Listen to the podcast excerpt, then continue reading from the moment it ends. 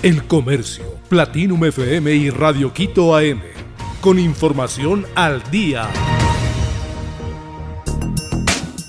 Dos personas atrapadas en volcamiento en vía Cuenca Molleturo. El EQ 911 informó que la alerta del siniestro ingresó a las 4 y 20 de este lunes.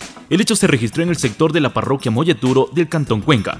El personal de primeros auxilios indicó que dos personas resultaron heridas al quedarse atrapadas entre los hierros retorcidos del camión. Los afectados son dos hombres de 22 y 44 años respectivamente, quienes fueron trasladados al hospital José Carrasco Arteaga. Volcán Sangay expulsó material incandescente. El volcán Sangay expulsó material incandescente la madrugada de este lunes, así lo informó el EQ 911 de Macas. En un video compartido por la institución se observa el momento en el que desde el cráter del volcán se visualizó la emisión y descenso de flujos piroclásticos incandescentes.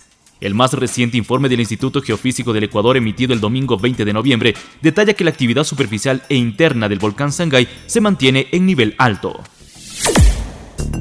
197 intoxicaciones por alcohol adulterado en 6 años en Ecuador. El perfil del consumidor de alcohol en Esmeraldas no es tan distinto al del resto del Ecuador, desde adolescentes hasta adultos mayores que beben por diversión o en encuentros sociales. Ni siquiera la ola de violencia que experimentamos ha frenado ese comportamiento, dice Edwin Arroyo, presidente del Colegio Provincial de Médicos. Esmeralda suma 18 de las 32 defunciones por la reciente intoxicación con alcohol adulterado, que comenzó en un velorio en Santo Domingo. El Ministerio de Salud Pública identificó hasta hace una semana 104 afectados. Es más del 50% de los 197 reportes de intoxicaciones por metanol que acumula el Ecuador desde el 2017. Selección de Irán no canta el himno de su país en señal de protesta. Los futbolistas de la selección de Irán no cantaron el himno de su país en señal de protesta por la situación de represión que se vive en el país y el reciente asesinato de Masha Amini.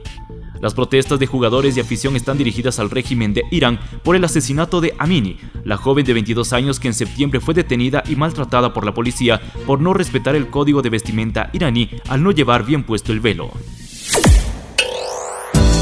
Estos son los ganadores de los Latin Grammy 2022. La edición 23 de los Latin Grammy dejó como gran triunfador de la noche al músico uruguayo Jorge Drexler, que se llevó el gramófono a Mejor Canción y Grabación del Año. La artista española Rosalía recibió el premio a Mejor Álbum del Año por Motomami. La canción del año y la grabación del año se llevó Tocarte de Jorge Drexler. Mejor canción rock fue para Nuestras Vidas de Fito Páez. Mejor álbum de música urbana fue para Un Verano Sin Ti de Bad Bunny. El Comercio Platinum FM y Radio Quito AM. Con información al día.